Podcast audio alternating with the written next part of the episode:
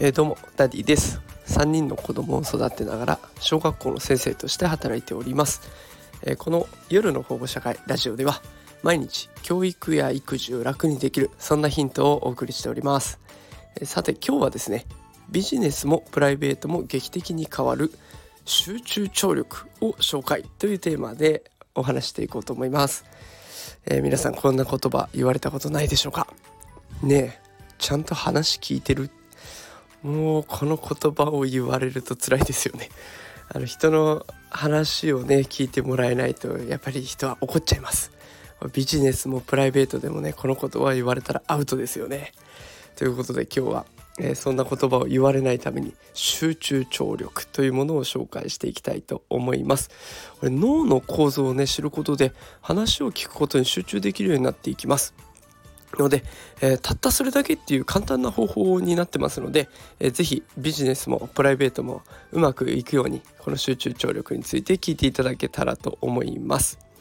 えではまずですね話を聞いてる時脳ってどうなってるのっていうところから話をしていきますが、えー、一言で言うとね超受け身状態になってるんですね話を聞いてる時っていうのは。脳は余力を持て余してる状態になっているわけです。だからこの余力がある状態になると脳は悪さをし始めます。まあ、例えば相手の話を遮って自分の話をしたくなる。だから話を聞いてるのに「いやそうそうそういえば俺もさ」とかって話をしちゃうわけですね。それとかあと関係ないことを考え始める。話を聞いているふりというか聞いているつもりになって実は全然違うことを考えてる。ああ今日のテレビ何だったっけなとかあお腹空いたなとかいろいろ考えちゃうわけですね。そしてそんなことをしてるとこの言葉が生まれます。ねちゃんと話聞いてるもう終わりですね。こうなっちゃうと信頼されない人になると。でこの悪いのは余力を持て余している状態ってこれが悪い状態で悪いことの原因だったわけです。で大事になってくるのはじゃあ何かっていうと話し相手に集中すること。相手の目を見て相手の言葉に相づちを打ちながら話を聞いていくっていうこと大事です。でまあそれは分かってんだけどじゃあそのためにどうしたらいいのっていうところですが一番大事なのが心のゆとりを持つことです。仕事のことであれもしなきゃこれもしなきゃなんて考えたら話は聞けません。心配なことああれどうだったっけなこれはどう大丈夫かな不心配なことがあったら話は聞けません。まずは仕事や不安を片付けちゃいましょう。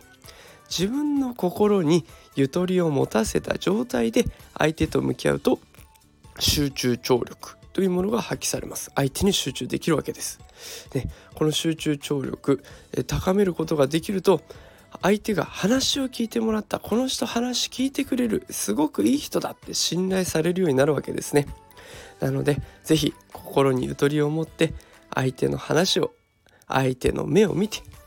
相手の言葉に相づちを打って聞いていくようにしていきましょう。えー、ぜひこの土日ね家族と過ごす時間あると思います。もしかするとお仕事だっていう方もねお仕事で誰かと関わる機会あると思いますので、えー、ぜひこの集中聴力を発揮して信頼される人になっていきましょう。私もあの相手の話を遮らないように頑張りたいと思います。ついね自分の話したくなっちゃうんですよね。そこをグッと押さえて相手の話を聞くこれに集中していきましょう。ということで今日も最後まで聞いてくださってありがとうございました。また明日も放送していきます。明日は8時半から9時頃からライブ放送していきたいと思いますので、もしお時間あったらお付き合いください。それでは素敵な週末をお迎えください。ダディでした。今日も最後まで聞いてくださってありがとうございました。また明日会いましょう。さよなら。